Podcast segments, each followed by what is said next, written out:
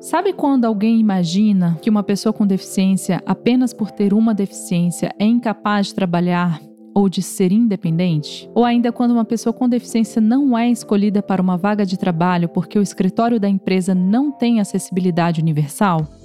Esses são dois exemplos simples de capacitismo, ou seja, quando há uma atitude preconceituosa e discriminatória que vê a pessoa com deficiência inapta para o trabalho e incapaz de cuidar da própria vida. É mais um preconceito na longa lista que inclui outros tipos como homofobia, racismo, machismo, misoginia, gordofobia. O capacitismo no trabalho pode acontecer de várias maneiras, desde comentários aparentemente inocentes até a discriminação consciente com intenção de excluir, humilhar ou ofender alguém. O que sabemos é que uma pessoa não deve jamais ser reduzida apenas à condição funcional de seu corpo. Cada ser humano tem muitas outras características que juntas compõem a sua identidade. E atenção, discriminação de PCDs é crime. Dentre as leis que estabelecem algum tipo de crime contra as pessoas com deficiência está o Código Penal e a Lei Brasileira de Inclusão. Essa última trata melhor o crime de capacitismo e impõe penalidades contra ele. Diversidade e inclusão trazem muitos benefícios para as organizações, eu sei disso porque já atuo como especialista em diversidade há mais de 10 anos, mas percebi que no momento que estamos vivendo hoje, mais do que nunca a gente precisa de lideranças conscientes e sensíveis com as próximas gerações e com o planeta sustentável, que priorize a dimensão humana, além da econômica, a dimensão coletiva acima da individual.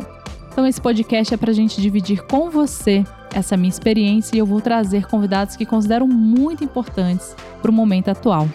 Espero que vocês gostem dessa conversa e vamos aprender juntos como construir um mundo com mais justiça social e equidade.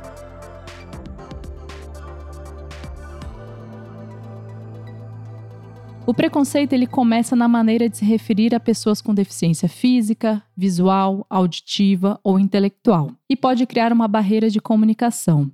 Temos de deixar bem claro que deficiência não é a mesma coisa que a ineficiência. Aliás, Vou dar aqui uma informação importante. O termo oficial e correto, que foi definido pela Convenção das Nações Unidas sobre o Direito das Pessoas com Deficiência, é PCD, que significa pessoa com deficiência, pois ele esclarece que algum tipo de deficiência sem que isso inferiorize quem a tem. Pessoa portadora de deficiência ou portador de necessidades especiais são termos hoje inadequados, errados, uma vez que não transmitem a realidade como deveriam.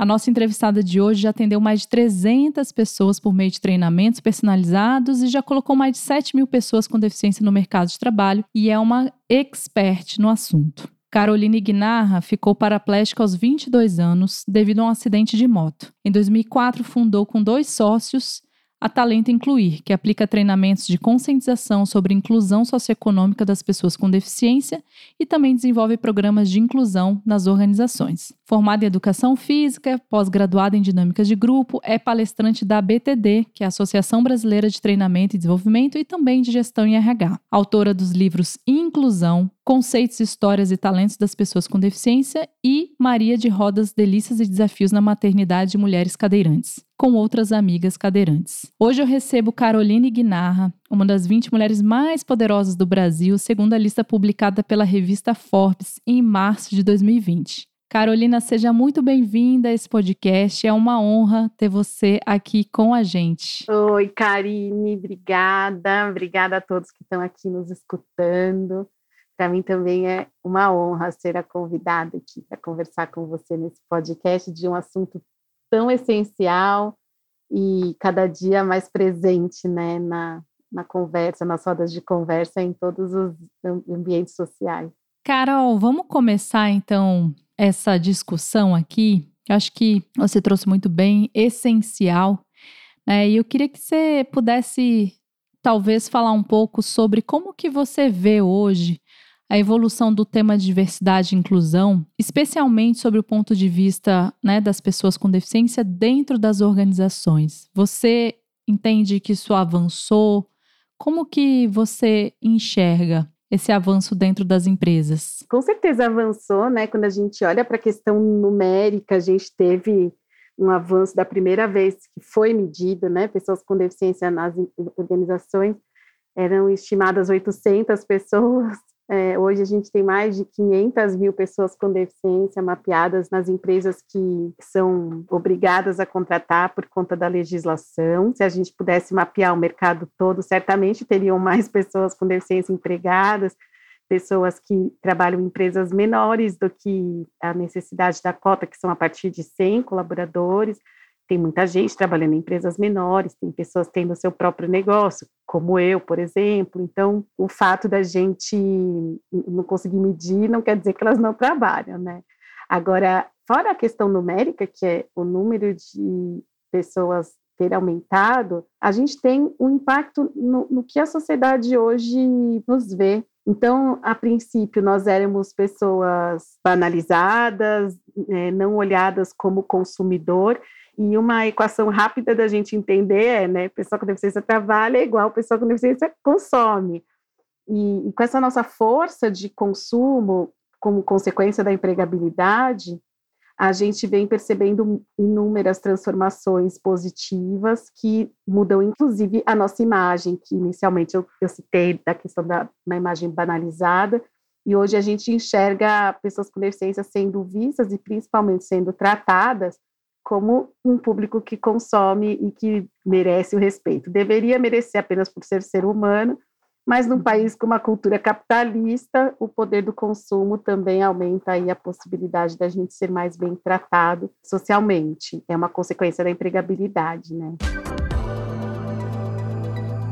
É, Carol, a gente entrevistou aqui o professor Fábio Mariano e na fala dele ele trouxe muito a questão da educação, mas ele também trouxe que é necessário as leis, né, para transformar a sociedade. Como que você avalia hoje a lei de cotas? Eu concordo com o professor que sem lei a gente avança menos ou talvez em velocidade diferente a lei dá uma acelerada na necessidade, e a lei existe exatamente para a gente resolver injustiças sociais, né, que com o passar dos anos, alguns grupos ficaram marginalizados e ficaram esquecidos ou não pensados quando a gente estava construindo, né, a, a, nossa cultura de país. Então, a, a pessoa com deficiência é um público esquecido, com mais de 500 anos de história, nosso país deixou a pessoa com deficiência de lado por muito tempo, e a lei de cotas, ela é só mais uma de tantas outras leis, né? No começo aqui, Karine, você citou a questão da LBI.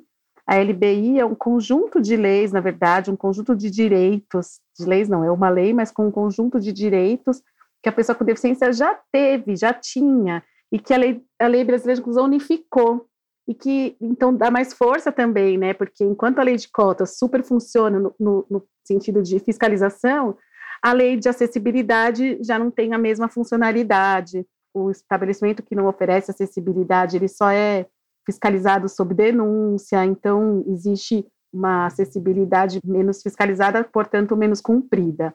Quando a gente fala da lei de cotas, inicialmente eu costumo contar essa história que eu fiquei ofendida, sabe, Karine? Quando eu fiquei sabendo que existia a lei, eu tinha um ano enquanto pessoa com deficiência. A lei de cotas existe há 30 anos. Esse ano a gente completa 30 anos de lei de cotas. Eu sou cadeirante há 20, mas nos primeiros anos da lei de cotas ela não teve validade. A lei começou a valer a partir de 2004, que eu estava cadeirante desde 2001, então foi tudo meio junto comigo, né? E aí eu me senti ofendida. Eu falava, como é que pode as empresas olharem para mim porque existe lei? Eu recebia ofertas de trabalho para ser secretária, recepcionista, telefonista em multinacionais que nunca tinham interesse, nunca tinham tido interesse em mim. É, de formação, eu sou educadora física, eu trabalhava como professora de ginástica laboral dentro dessas empresas e recebia oferta para ser secretária. Aí a lei que fazia isso, né? Eles olharem para mim e verem a deficiência e terem interesse na deficiência e não naquilo que eu podia contribuir profissionalmente, até porque eu não era dessa área. Quando eu fui entender que o público com deficiência não é igual a mim, eu sou uma pessoa cheia de privilégios, eu sou uma pessoa com deficiência com privilégios. Trabalho bateu na minha porta quando o acidente aconteceu, eu já estava incluída, eu já estava formada, eu sou parte de uma família muito estruturada, então, os desafios que a pessoa com deficiência em idade adulta encontrou na sua fase de formação, educação, e quando a deficiência é adquirida, a falta de amparo familiar e social que a pessoa com deficiência sofre, me distancia dessa população. Eu falo, eu não fui muito impactada na vida. A deficiência não trouxe um impacto negativo como ela é na vida de, da maioria.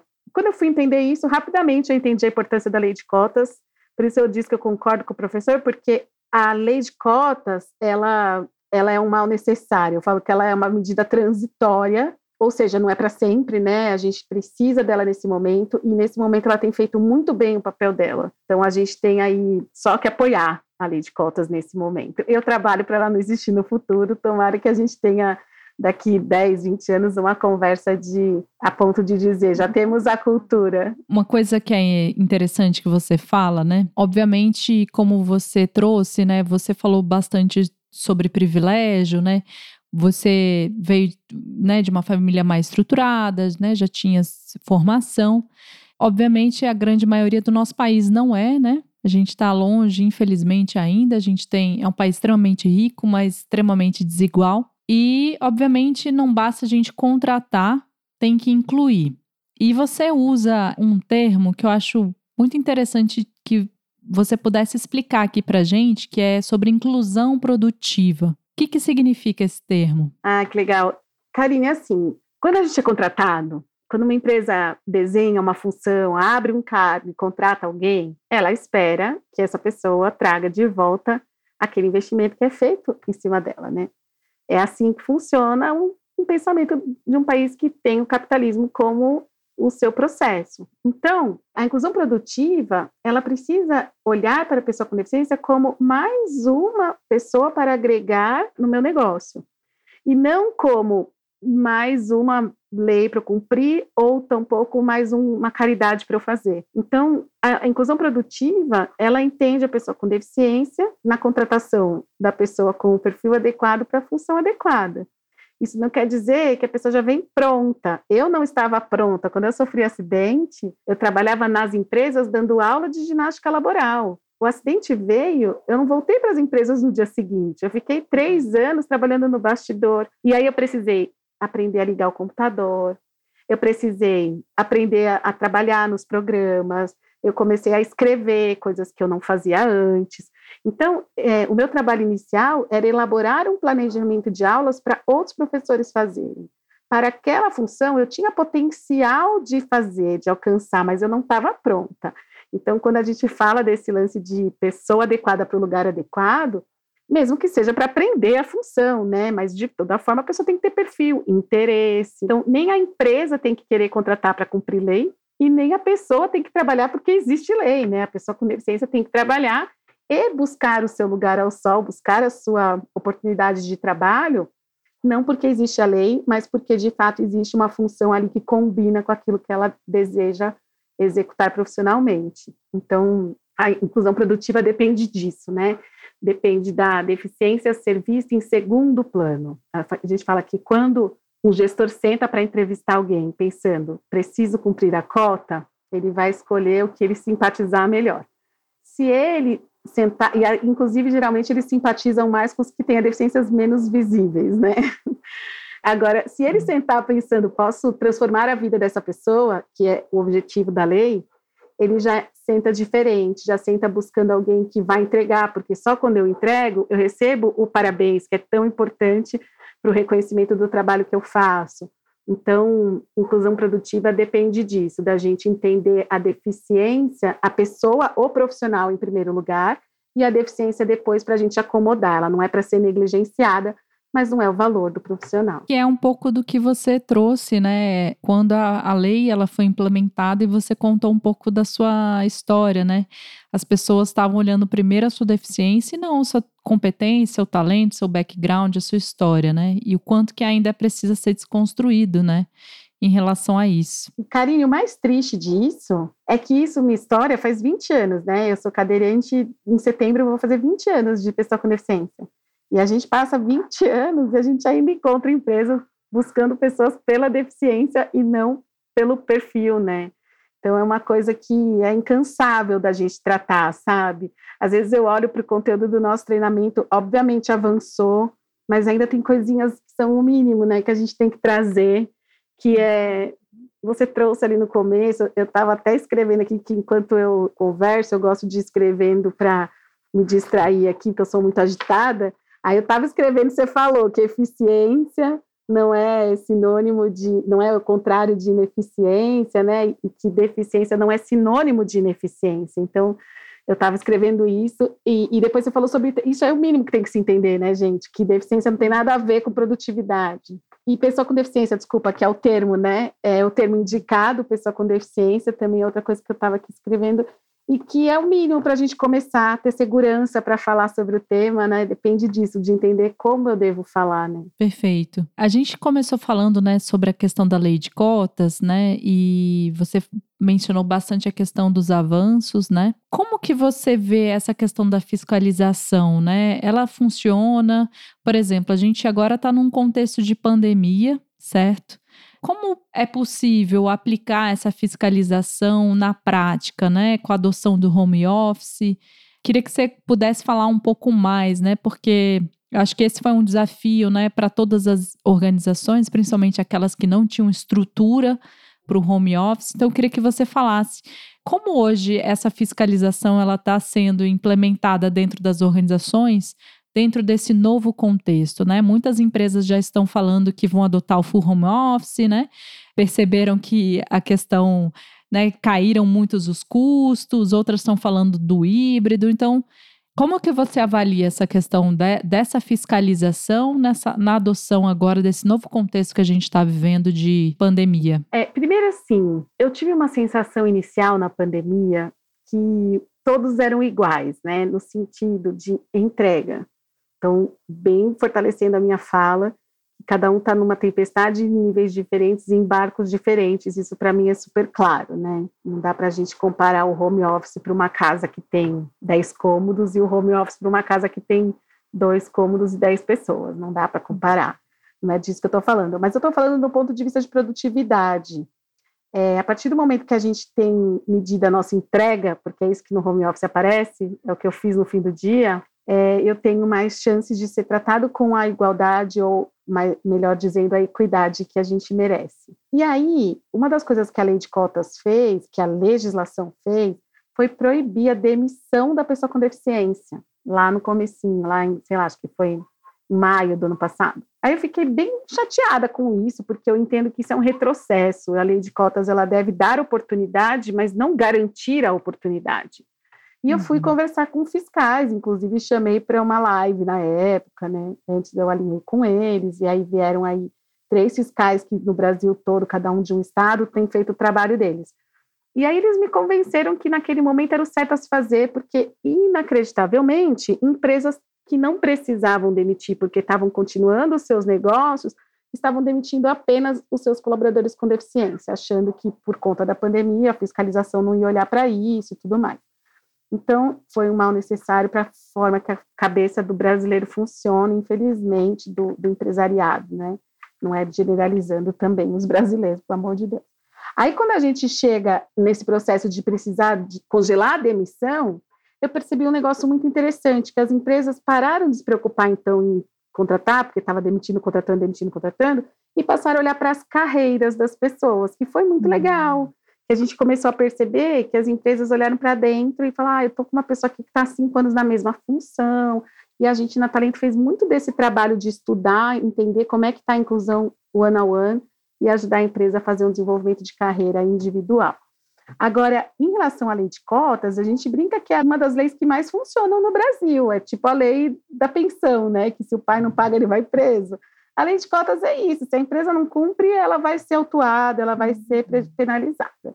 Agora, é, em relação à pandemia, é, não mudou porque a lei já era, a fiscalização já era feita por documentação. A, a fiscalização nunca foi presencial do, do, fiscal ir na empresa e ver como é que acontece. É, isso rotineiramente, claro que nas exceções, quando existe algum problema que alguma, algum profissional com deficiência que trabalhava na empresa vai lá na fiscalização e, e faz uma, uma denúncia, aí sim, mas na rotineira, assim, na, na, fiscalização rotineira, era por papelada, era ler laudo beleza. Então, ela continuou, ela seguiu o fluxo.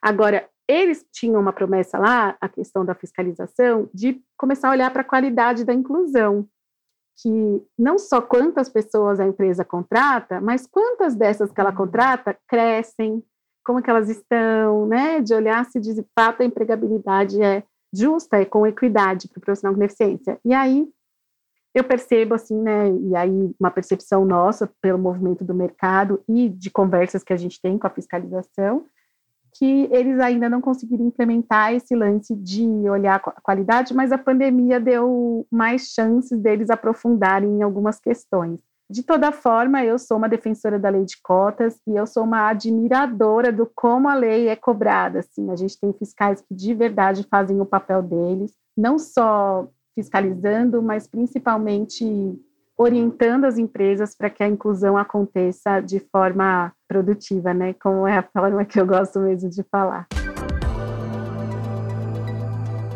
Você trouxe uma coisa muito interessante que eu queria talvez explorar um pouco aqui mais, né? Eu vou pensar fazendo uma analogia para as outras diversidades né? Você trouxe essa, a questão que, claro, tudo é muito novo, né? Então é difícil da gente fazer uma análise um pouco mais aprofundada, mas você falou sobre a questão da equidade, né? Por exemplo, quando a gente está dentro de um contexto de uma né? Vamos pegar o caso das, das mulheres, no desenvolvimento da liderança delas. É óbvio que a gente sabe que tem o um networking, que a gente sabe que tem influência, tem questões ali, né, para além da competência, que também estão em jogo no momento em que uma liderança vai lá e, e acende aquela pessoa ou não. Você trouxe a questão da num ambiente de home office, talvez isso ser um pouco mais justo, né? No sentido de, por exemplo, claro, se eu dou acessibilidade mínima para essa pessoa, né? Condições mínimas, com tecnologia, né? Com um suporte mínimo para aquela pessoa, né? Talvez ela tenha uma condição mais igual quando comparado com outras pessoas. Eu queria que você pudesse explorar um pouco isso mais. Você tem visto isso mesmo dentro dos clientes que você atua? Os colaboradores, né, os, os profissionais hoje com deficiência, eles percebem que eles estão sendo mais vistos, é, mais reconhecidos, ou é muito, talvez ainda muito é, incipiente falar sobre isso? Bom, Karine, quando a gente pensa estruturar assim para te responder, uma questão tem a ver com as pessoas que trabalham em cargos administrativos. Então, essa galera foi para casa e não só para pessoas com deficiência, o trabalho tem sido até mais funcional, na maioria dos casos, trabalhando em home, porque a gente economiza no deslocamento e acaba tendo mais tempo para se dedicar para as entregas mais disposição também, isso tem sido frequente para pessoa com, para pessoa sem deficiência, e está rodando. E que foi ótimo, porque abriu o leque de que é possível contratar uma pessoa com deficiência pós-pandemia que precise ficar em casa o tempo todo pela deficiência, que isso também existe. É, e pessoas que até então não recebiam oportunidade justamente porque não podiam ir até a empresa. Então, isso deu uma uhum. abertura, né? Uhum. Agora, por um outro lado, tem aquela galera que trabalhava na operação e que não voltou. E, e os que voltaram, depois que foram liberados as, as voltas, alguns foram bloqueados pela área médica por fazerem parte do grupo de risco. Então, esse foi um uhum. outro ponto essencial para a gente olhar no começo da pandemia, porque pessoa com deficiência tem o um rótulo do incapaz e do coitadinho e do, e do dodói. Então, quando a gente pensa no dodói, o dodói, então, é deficiência, não, não pode, é grupo de risco. Enfim, tivemos que desmistificar isso, e alguns, de fato, não podem, e faz parte. E aí, esses que não podem, estão até agora meio que sem produtividade em casa, né? Então, e o pior, quando ele é candidato, a gente tem casos assim, de candidatos que fizeram entrevista, passaram, poderiam assumir a posição, mas a área médica avaliou como grupo de risco, então ele não foi contratado enquanto a pandemia exigia um afastamento. É bem doído isso. Então tem essa parte que são pessoas que o que eu posso dizer sobre produtividade é isso, estão paradas e quando são candidatos essa situação é mais dramática ainda. Agora, em relação à questão do, do, quanto que a gente consegue ser visto com a igualdade e com a avaliação justa, equidade que a gente merece, a gente percebe que isso evoluiu. Evoluiu principalmente porque as, as equipes elas passaram, a gente como ser humano, a gente está passando pela mesma dor. Então, quando a gente vai para casa todo mundo, aí não importa se a pessoa mora perto, mora longe, se ela fala inglês, se ela não fala, se ela tem deficiência ou não, todo mundo viveu esse grande drama que é ficar preso dentro de casa. No começo foi muito dolorido tudo isso para todo mundo. E aí as pessoas elas se unem quando elas estão passando pela mesma dificuldade. Então eu entendo que a gente uhum. tem um avanço sim de olhar para a pessoa com deficiência com mais igualdade, mas que muito está ligado a isso, a uma dor que a equipe viveu junto e que por isso se fortaleceram e se uniram mais. E gestores que souberam fazer uma boa gestão né, da crise que a gente estava vivendo ali, têm colhido como resultado equipes que performam mais e a pessoa com deficiência fazendo parte dessa performance mais bem avaliada, né? Então, isso é um ponto bem interessante que a gente tem percebido em várias equipes que a gente conversa, e que de fato, assim, de novo, o mérito é mais da questão do drama que a gente viveu juntos, né? Do que um olhar específico para deficiência. Um olhar intencional, né, Carol? Digamos é assim. É consequência, exato. É consequência. E muito, muito legal isso que você falou, né? A empatia, ela veio né, da impossibilidade da gente se deslocomover, né, da gente acessar coisas que a gente acessava, talvez é, sonhos, desejos que foram engavetados e que estão aí aguardando o normal, né? Que não virá mais esse normal chegar. Muito interessante isso que você traz. Eu queria fazer uma pergunta no seguinte sentido, né? Quando a gente está falando sobre pessoas com deficiência, as diversidades de maneira geral, é muito comum, obviamente, dentro das organizações, como muito bem você falou, são empresas capitalistas, né? Enfim, toda a questão do lucro. Mas é muito importante a gente trazer o olhar dos direitos humanos, né? O olhar de da justiça social, né, de um direito básico, né, das pessoas acessarem trabalho, né, direito à, à dignidade básica. Como que você usa, assim, é mais uma pergunta pessoal, Dentro das suas reflexões dentro das organizações, né, você trouxe no início da sua fala a questão econômica, a gente sabe, né? Praticamente um quarto da nossa população são pessoas com deficiência, tem algum tipo de deficiência. Imagina que não dessem mais lucro, né? E aí, qual seria o argumento? Eu queria que você pudesse explorar isso mais, porque eu acho que a gente precisa educar a, as organizações no ponto de vista dos direitos humanos, do ponto de vista da, da justiça social, do ponto de vista dos direitos básicos, né? Que são negados a essas pessoas. E o olhar econômico, claro, vem com potencial, com uma forma de influência, uma forma de é, mobilizar aquela organização a, a, de fato a aderir, a ser mais. É, a, a, fazer a inclusão de fato. Eu queria que você pudesse explorar isso um pouco mais é, para a gente aqui. Karine, a vantagem né, de ter um time mais diverso, as vantagens estão escancaradas, né? Então, assim, eu acho que a gente chove no molhado se ficar toda hora lendo para os executivos que o estudo da McKinsey trouxe que equipes mais diversas são 35% mais produtivas, né?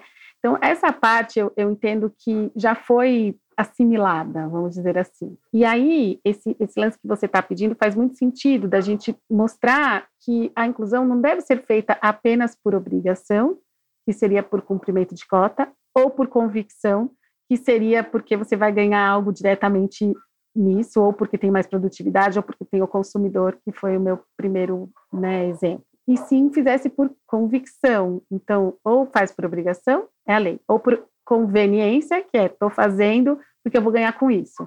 Ou eu faço por convicção porque de fato aquilo é legítimo e eu entendo que eu, como uma pessoa cheia de privilégios, posso dividir um pouquinho de tudo aquilo, ou devo dividir de tudo aquilo que eu tive de oportunidades com pessoas que estavam esquecidas. Então, quando vira convicção, é mais real, é mais profundo, as coisas acontecem, as coisas não são só escritas na parede, não são executadas como a gente está no mercado desde 2008, a gente viu muita coisa acontecer e se diluir na mesma força que aconteceu, porque foi feita porque tinha que ser feita e não porque de fato fazia sentido para aquelas organizações, né? Então a gente vê a exemplo dos programas que os bancos fizeram lá em 2003, 2004, de contratação de muita gente, eles fizeram grandes programas de capacitação e aí passa o tempo, você nem sabe mais se essas pessoas estão no banco, não estão, se fizeram carreira, se não fizeram. Se o processo tivesse sido por convicção, provavelmente a gente ainda estaria fazendo com continuidade esses projetos de capacitação e contando os frutos todos que os bancos estão colhendo com isso. O processo simplesmente se acabou. E aí a gente percebe que não foi feito porque fazia sentido, não foi feito porque é o que os direitos humanos é o mínimo que a gente devia fazer, né, como cidadão e, e como pessoa numa posição que pode tomar decisões que vão transformar e vão fazer de fato a diferença na vida de muita gente.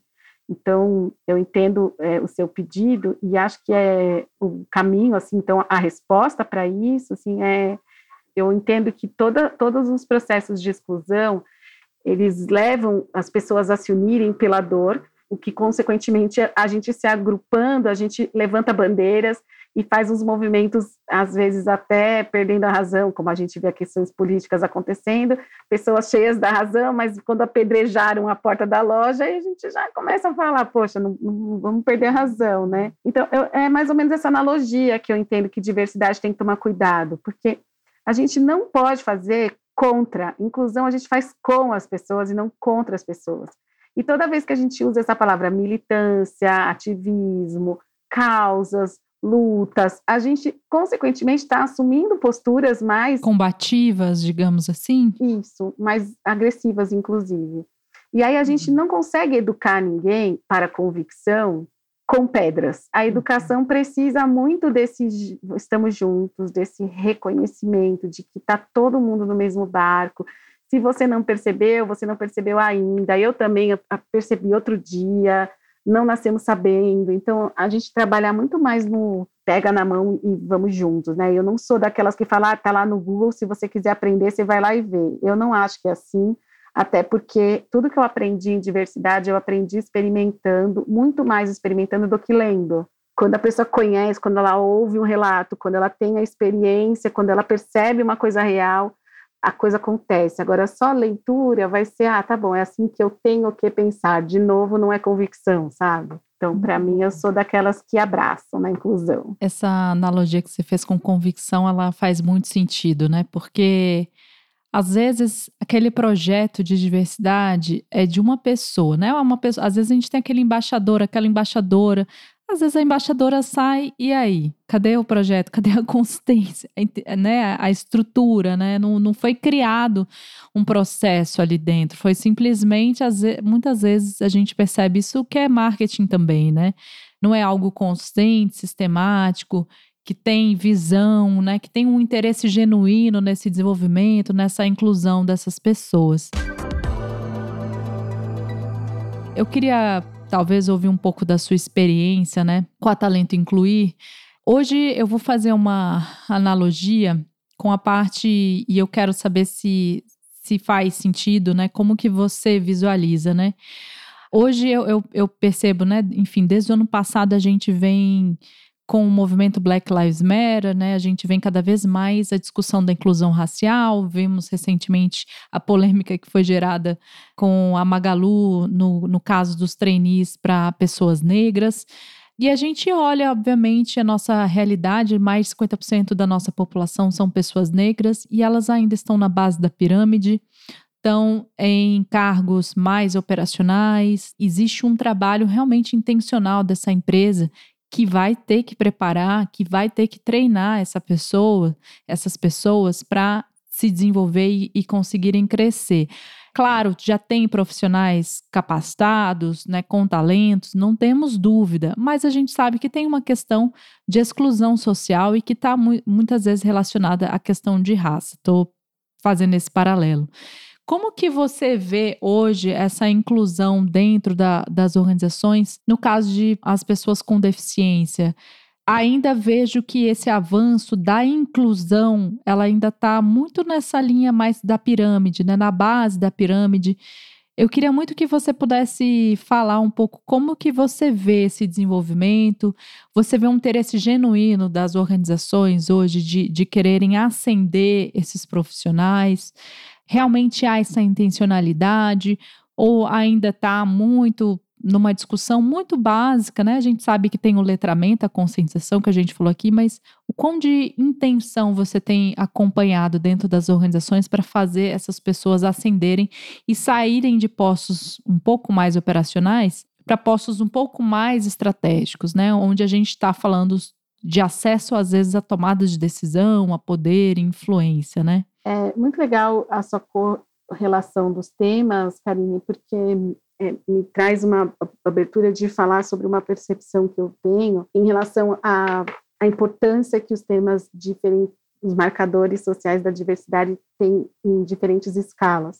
Obviamente que não é uma competição, toda vez que um tema abre espaço, ele abre espaço para todos, é sempre bom quando um tema é, ganha caminhos né, para se posicionar dentro das organizações. Agora, o que me faz entristecer um bocadinho é que a gente está muito mais tempo, né? Como eu falei, a Lei de Cotas tem 30 anos, e a gente vê um tema como é, a questão das pessoas negras com a questão do, do caso lá nos Estados Unidos, que um George Floyd morre, e aí vem todo esse movimento global e dá uma força extraordinária que a gente, enquanto pessoa com deficiência, nunca teve.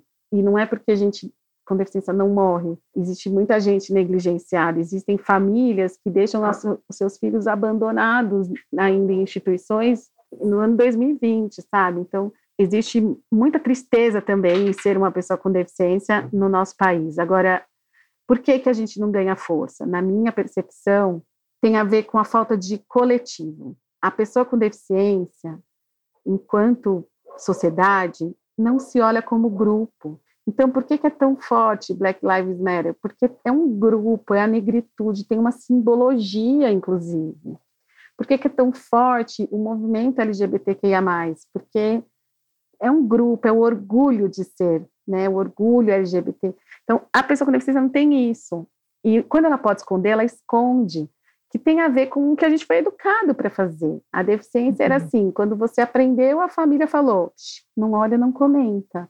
E a gente que tem deficiência, muitas famílias falam, oh, não fala muito sobre a sua deficiência, mostra o que você sabe fazer, não, não dá espaço para essa conversa. Então, a gente também foi educado para não falar disso. E, e, quando a gente não é grupo, a gente tem a força do único e não do grupo. O coletivo não pode se desprezar a força de um coletivo, né?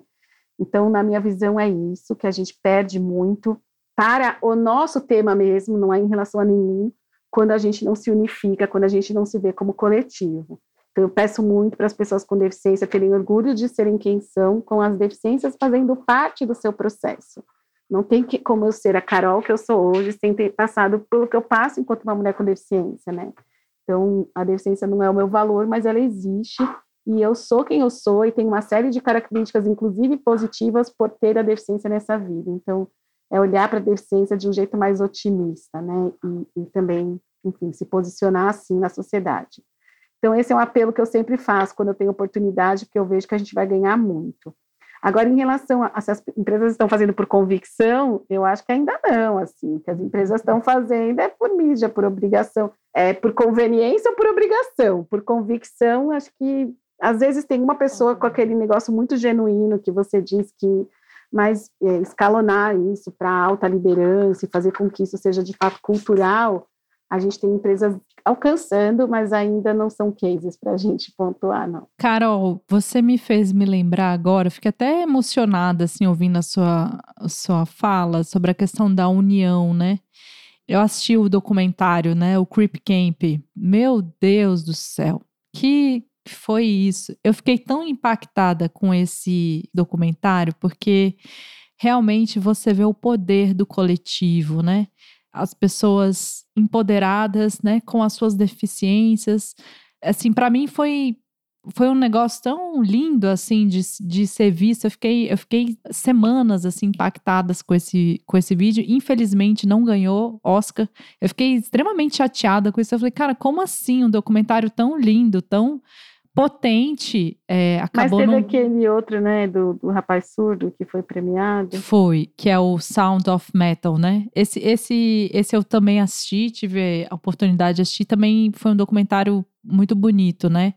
É, analogia, sem dar spoiler aqui para o pessoal que está nos ouvindo, mas é, aceitação, né? Você falou muito isso sobre o quanto que a nossa sociedade não aceita deficiência, né? Esconde, não, não mostra porque né, é, é feio, né? E, e, o quanto que a gente precisa desconstruir isso, né? Não, essa sou eu. Me aceitar com todas as minhas questões, as, as meus, as meus é, desafios, e, e, e essa sou eu, porque a gente é assim, né? A gente, numa relação, né, seja com sociedade, você sabe muito bem o que eu tô falando, ou com companheiro, é desafio. Vai ser desafiador porque as nossas diferenças elas são escancaradas, né? Então, a questão do sentimento de grupo eu achei muito forte que você trouxe, né? Então, de trazer essa união para realmente haver essa mobilização. Nos Estados Unidos a gente viu isso, né? Nas passeatas, nas manifestações eu já conhecia um pouco da história né, dos Estados Unidos, da, da lei, mas ter visto aquele acampamento com as pessoas empoderadas, falando, né, e se posicionando e trazendo a sua visão, para mim aquilo foi muito simbólico. Quanto que às vezes as pessoas só estão precisando de uma oportunidade. É verdade. Você sabe que esse, esse documentário, o Whip Camp, chamou muita atenção minha, de uns amigos que nós somos todos cadeirantes e nós nos encontramos em 2003 para fazer um, uma peça de teatro no fim virou um grupo, até hoje a gente faz, alguns ainda estão, às vezes eu faço, às vezes não, mas a gente tem essa união, sabe, do, do senso de pertencer, nós todos que estamos lá, no início eram 19, depois entraram mais alguns, outros saíram, a gente tem esse lance do quanto o grupo é importante para a gente se fortalecer, é no semelhante que eu me inspiro, é no semelhante, muitos deles ali não né, me fizeram me enxergar como uma pessoa com deficiência de um jeito muito mais positivo e sem, sem ter dado uma palavra de consolo, só por ser, né? Então, é muito importante mesmo. E você viu no documentário que me chama a atenção teve um momento que eles estavam com dificuldade ali, e quem veio ajudar, trazendo água, né, foi Panteras Negras, que era o grupo das pessoas negras. É muito significativo isso, por isso que eu digo, não tem competitividade entre os temas, é um abrindo espaço para o outro, né? É exatamente isso, é a união. As interseccionalidades, elas não se excluem, elas se potencializam. Queria que você pudesse contar um pouco da sua história. Nas entrevistas que você dá, você comenta normalmente ah, o papel da sua gestora, né, no, no primeiro emprego após é, o acidente que você teve, né, ela foi fundamental, né, para sua evolução profissional. Queria que você pudesse falar um pouco da sua história e o papel da liderança hoje na gestão desse, né, do desenvolvimento da, da diversidade, equidade e inclusão. Como que você vê o papel da liderança hoje em abraçar isso é, de fato? Eu acho que com essa sua pergunta eu consigo também responder uma que você fez antes, que talvez eu não tenha sido tão objetiva na resposta, mas que é como é que eu faço o cara ter convicção, né? E assim, para líderes que são aqueles que vão trabalhar diretamente, né? Então, não estou falando para os altos executivos que vão fazer a estratégia, mas estou falando para a galera que vai trabalhar no dia a dia, que vai falar um sim para uma contratação. A gente tem aquele cara que precisa estar tá muito bem preparado e convicto, porque é esse gestor que no dia a dia vai fazer o negócio acontecer, porque não adianta nada vir uma coisa goela abaixo, ah, isso faz parte da cultura, eu estou sendo cobrado porque não tenho ninguém no meu time, vou lá e contrato. Não tem que ser um negócio de, de convicção mesmo, né? para a inclusão dar certo, porque ela vem junto com vários desafios, né? Eu não estou falando que contratar pessoa com deficiência é resolver todos os seus problemas na área, muito pelo contrário, né? Alguns vão te trazer problemas, porque é isso que uma equipe faz, e o gestor está ali para isso, para fazer a questão da equipe produzir junto e, e acolher todo mundo com os seus desafios, né? Só dá certo se o cara quiser de fato fazer, né? E, então a convicção vem quando a gente faz com que eles sintam o poder no, no, sentido positivo do poder, né? No sentido do quão influente eles são no cargo que eles ocupam hoje e podem abrir espaços. Então, quando eu conto a minha história, foi bem isso que eu comecei aqui falando. Eu tinha acabado de me formar na faculdade, eu tinha quase dois anos de formada quando o acidente aconteceu. Eu inicialmente pensei que eu tivesse que parar de trabalhar. Na minha cabeça, eu não via eu trabalhando e fazendo aquilo que eu fazia antes do acidente, não me via de jeito nenhum fazendo a mesma função. Eu ia para três, quatro empresas no mesmo dia para dar os exercícios e tinha que pegar transporte público numa cidade grande como São Paulo, sempre era muito desafiadora a questão da locomoção. Aí, quando eu tive uma deficiência que impede a minha locomoção, eu não me via mais, né? E a minha gestora enxergou potencial. Inicialmente, eu trabalhava em casa, montando as aulas para outros professores aplicarem, e com o passar do tempo, da minha reabilitação, que eu fui ficando mais independente, eu passei aí para o escritório e, posteriormente, voltei para as empresas para dar aula. Então, foi dois anos, quase três anos depois, que eu já estava de novo nas empresas. E até ir para as empresas de novo foi um empurrão da gestão, porque eu estava também muito confortável nos bastidores. Estou falando de 2003, gente, 2004, quando você não via a pessoa com deficiência toda hora, assim, no, no ambiente corporativo.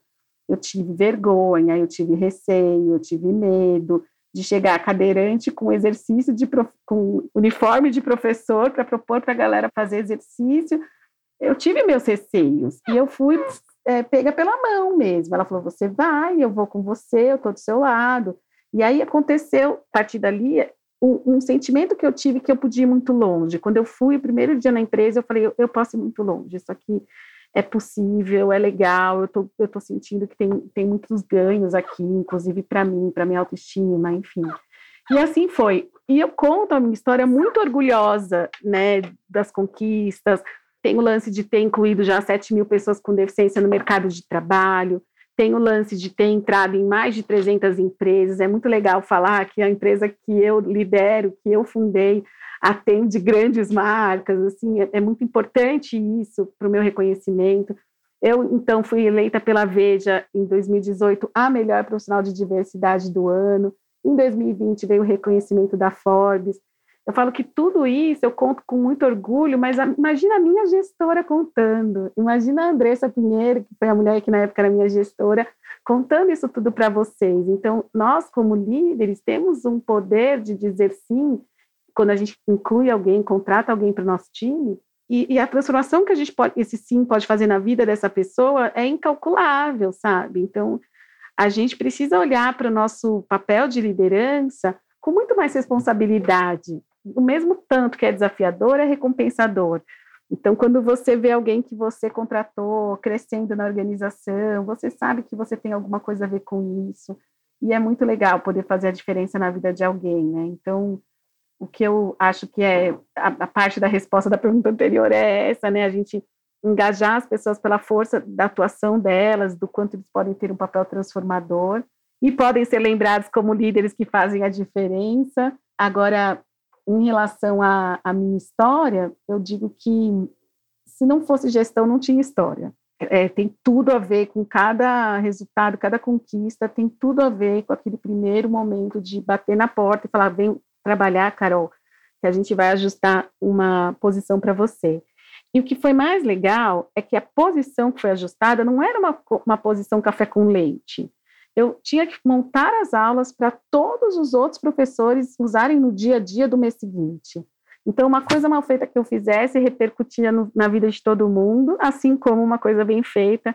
E aí eu me dedicava muito para que eu pudesse fazer a diferença ali na vida daqueles. Na época eram 30 profissionais na minha equipe, enfim. Então, foi muito sábio a forma que a inclusão aconteceu, muito sábia. Foi Vamos olhar o que a Carol tem potencial e vamos olhar o que a empresa precisa. E assim a gente dá uma oportunidade de fato para ela. Ninguém merece estar numa empresa encostada, sendo café com leite. Eu, eu acredito que isso é mais. Subutilizada, né? Ser subutilizada é mais devastador para o nosso emocional do que não ser contratada, sabe? Ficar desempregada, eu acho que acaba com a autoestima da pessoa, mas ser contratado e não ser útil talvez seja ainda mais devastador, sabe? É bem triste. Nossa, totalmente. Carol, a gente tá. Tem mais duas perguntas que eu quero fazer aqui para você e, e, assim, que papo delicioso, né? Que troca. A gente já olhando aqui já tá quase nosso horário também. A gente falou bastante, chegou a tocar um pouco sobre interseccionalidade, falamos né, da questão da pauta racial, mas eu queria que você pudesse falar como que você lida com preconceitos pelo fato de você ser uma mulher, uma pessoa com deficiência, né? Como você vê essa questão né, da interseccionalidade entre o machismo e o capacitismo? Como que é para você hoje? Acho que por todos os meus locais e questões da vida que eu coloquei aqui desde o começo, muito privilegiada, né? Isso não quer dizer, gente, que eu nasci em berço de ouro, que a vida estava pronta, não é isso. Ser privilegiada não é ter dinheiro, ser privilegiada é ter oportunidades. Então, a minha família é uma família simples, da zona norte de São Paulo. É, meu pai trabalhou a vida toda enquanto minha mãe cuidou das três filhas. É, o trabalho dele sempre foi muito, sempre foi muito reconhecido profissionalmente, mas ele nunca foi um super líder que ganhava super bem. Então, ele ganhava o suficiente para pagar a escola para a gente e a casa, que pagou a vida inteira, sabe? Então, sempre foi uma vida muito apertada financeiramente, mas que meu pai fez questão de é, dar muito estudo. Então, a gente estudou sempre nas melhores escolas possíveis, né, para nossa realidade. Sobre esse lance de, de privilégios, eu não me vejo muito impactada pelo preconceito e pelo capacitismo e o machismo, não porque eu não passei, mas pela falta de valor que eu dei para aquilo, né? Então, logo no começo, eu tive na minha vida uma sogra que não me aceitou, mas isso nem doeu, sabe? Assim, eu tive um namorado logo depois da deficiência, que a gente namorou seis meses, mas quando eu conheci a família dele, no dia seguinte a gente terminou. Ele terminou. Achei estranho, né? Porque se ele me levou para conhecer a família, tava tudo bem. Aí no dia Algo seguinte. Algo ia acaba. ser mais sério, né? Eu acho que tem alguma coisa aí a ver. Aí na época eu falei assim, gente, eu, eu perdi o movimento das pernas e não chorei, eu não vou chorar por causa de um namorado, né? Fila que anda. Eu passei, né? Então não posso dizer que eu não passei, eu passei. E tem gente que o amor é tão grande que a pessoa gosta tanto daquele cara, daquela mina, que passa por muitos desafios que a família do outro exclui por ter deficiência, né? Isso é muito comum. Os conselhos que as mães, os pais dão, ah, meu filho, você vai casar com aquele moço, com aquela moça, mas você vai ter que carregar a vida inteira, né? Mal Como sabe, se fosse um fardo, né? É, mal sabe os pais que eu, tô, que eu fui para Forbes em 2020. Pois é. Se eles soubessem, tinham Só dado deve ficar olhando na revista, né? Só. É, tem essa questão que passar eu passei, mas eu não dei tanta importância. E, e, na, e na, minha área, especificamente, né, é na área que eu investi para crescer, esses dois marcadores são importantes, eles são valorizados. Então, se eu sou uma pessoa com deficiência falando sobre esse tema, eu tenho mais lugar de fala, eu tenho mais reconhecimento de quem está me ouvindo, né? Então, pelo que eu faço, e pelo meu histórico, nenhuma dessas situações na minha vida impactaram diretamente. Agora, eu não estou dizendo que elas não existam, que não impactem na vida da galera. Eu sei que impacta aí muito. É por isso que a minha consultoria tem tanto valor, inclusive, né? Por isso que o que eu faço é necessário. Última pergunta aqui para a gente encerrar aqui com chave de ouro. Você falou muito sobre é, a sua história, né? Contou um pouco de privilégios, né? Você trouxe bastante na sua fala uma mulher extremamente consciente, né? Do seu lugar de fala, né? Da, do seu contexto, né? Fazendo um paralelo com a nossa realidade da nossa população. E você comentou, né? Enfim, são várias premiações que você teve, como você trouxe da Veja, da Forbes, tem feito um trabalho aí bastante reconhecido e valorizado dentro das organizações, com a, com a Talento Incluir. O que, que é o seu sonho ainda, assim? Não necessariamente profissional, mas algo que você ainda deseja alcançar, seja pessoalmente, profissionalmente, algo que você queria muito, talvez, concretizar ainda e que você pudesse compartilhar aqui como inspiração para quem está nos ouvindo? Ai, que pergunta difícil! sonhos materiais a gente sempre tem, mas eu acho que isso não é o que mais importa, porque a gente conquista, realiza, vive aquilo, e, e se não conquista também ressignifica. Eu acho que isso não é de fato o que mais importa. Eu tenho uma filha, né? Minha filha tem 15 anos, e eu comento que de todos esses reconhecimentos, para mim, o que tem mais valor é vê-la se inspirando em mim, né? Então, ela chegou a, a dizer no, no curso, no primeiro ano do ensino médio, num curso de empreendedorismo que a escola dela tem, que ela não sabia o que ela queria ser no futuro, qual era a profissão, a faculdade que ela vai prestar, mas que ela tinha certeza que queria ter um trabalho como o meu, que impacta a vida das pessoas e transforma realidades, tem um impacto social. Eu fico muito feliz todas as vezes que eu vejo que eu estou inspirando a minha filha, que de fato é obviamente, pessoalmente, para mim, é o que mais importa. Agora, profissionalmente, eu quero triplicar, quadruplicar, fazer dez vezes mais do que eu já abri de portas para as pessoas com deficiência ingressarem, né? Então, a gente tem esse, essa marca de 7 mil pessoas, mas meu sonho é fazer 7 mil por mês e não por existência da consultoria, né? Então, vamos atrás dele, assim, acho que cada vez mais a gente tem se parcerizado com empresas de contratação que são maiores, que fazem volume, e elas preparadas, certamente a gente terá mais resultado, porque eu não sou uma agência, eu não sou uma consultoria de seleção, a Talento Incluir é uma consultoria de diversidade e inclusão, então, a gente está nessa estratégia de preparar o mercado que contrata e aí sim conquistar meu sonho como consequência, né? Que é incluir 7 mil pessoas com deficiência por mês. Ah, que legal. Eu não tenho dúvidas que vai acontecer. Eu acho que você trouxe isso muito bem na sua fala, né? Acho que hoje a gente não argumenta mais é, os 35%, se tiver diversidade étnica, aqueles dados da McKinsey, né? Que são chavões, mas a gente sabe que também tem impacto. É, mas eu não tenho dúvidas que agora o, o, grande desafio das organizações, elas já compraram a diversidade, agora elas não sabem como fazer, né? Onde priorizar, como fazer de tal maneira que seja sistemático, né? Que esteja consistência, né? Que sejam projetos que são estruturados e, e que tenham vida, né? Não seja algo pontual. Carol, poxa, queria agradecer enormemente, primeiro seu tempo, é, essa troca para mim foi extremamente rico, aprendi muito com você. Foi muito legal. Acho que não tenho dúvidas que as pessoas que estão aqui nos ouvindo também se inspiraram com a sua história, com, com a sua consciência, com o seu projeto, né, com a Talento Incluir. E que se você pudesse dar uma mensagem final aqui para quem está nos ouvindo, de se falar, talvez se você quiser falar um pouco do seu trabalho, ou uma mensagem que você queira passar aqui para gente fechar esse programa. Legal, Karine. Bom, primeiro dizer né, que a Talento Incluir cada vez mais agradecer o espaço que o mercado nos dá, oportunidade que as empresas nos dão, mas também as pessoas com deficiência na por acreditarem que a gente faz um trabalho sério, que a gente faz um trabalho que, acima de tudo, inclusive antes do lucro, visa a inclusão, é por isso que a gente existe, a gente existe para promover equidade nas relações humanas, então essa nossa missão é muito forte, está dentro de tudo que a gente oferece, que a gente faz. É, dizer que a gente lançou agora uma startup que estamos incubando, que se chama WinHub.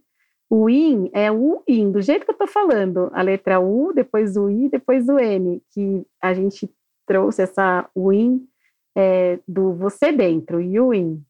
E o InHub é um marketplace direcionado para pessoas com deficiência encontrarem ali tudo que tem a ver com deficiência. Então, eu que tenho deficiência física, preciso de cadeira de rodas, preciso de rodinha da frente, preciso de freio, preciso de almofada, preciso de materiais para esvaziar a bexiga. Então, tem uma série de necessidades que são tão únicas e que estavam muito pulverizadas por aí, e a gente está trabalhando para unificar, para dar força para essas empresas no poder de marketplace mesmo, de vender online, alcançar consumidor fora ali do seu bairro, da sua região. O InHub é uma realização e que tem a ver com essa conquista que nós, pessoas com deficiência, devagarzinho, né, bem atenta àquele poder de, de se autodeclarar e de fazer parte do processo, mas a gente tem feito, né, que é mostrado que nós somos seres humanos como todos os outros, temos as nossas necessidades, e existimos, né? E quando a gente direciona um marketplace para essa população, não só a gente está pensando no negócio, a gente principalmente está pensando no valor